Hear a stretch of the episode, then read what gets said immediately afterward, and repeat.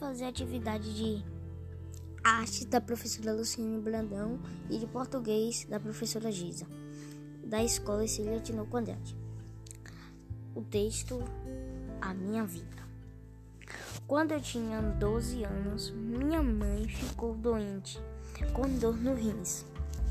Tive que morar com a minha madrinha. Logo quando eu fiz 13 anos, ela teve que amputar a perna. Depois ela ficou com dor no peito e falta de ar.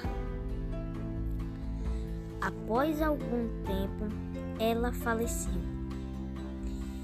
E foi aí que eu tive que me virar. Fui trabalhar como faxineira após a morte da minha madrinha. Esse daí foi meu podcast.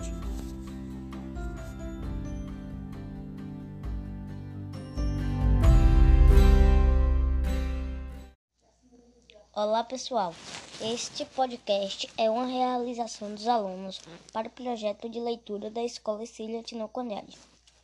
Conhecer para pertencer nas disciplinas de Língua Portuguesa e Arte, sob orientação das professoras Geisa Reis e Luciane Brandão. Nós, do sétimo M2, iremos apresentar o gênero Memórias Literárias, que foi produzido a partir da história contada por Senhora Ana Maria dos Santos Ramos. A minha vida. Quando eu tinha 12 anos, minha mãe ficou doente com dor no rins. Tive que morar com a minha madrinha. Logo quando eu fiz 13 anos, ela teve que amputar a perna.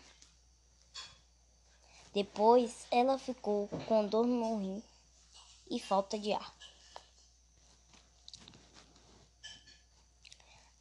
Após algum tempo, ela acabou falecendo. Eu tive que trabalhar de faxineira após a morte da minha madrinha. Foi aí que conheci meu esposo Eduardo. Ele trabalhava na fábrica de mineiro e eu na casa de família, próximo à fábrica.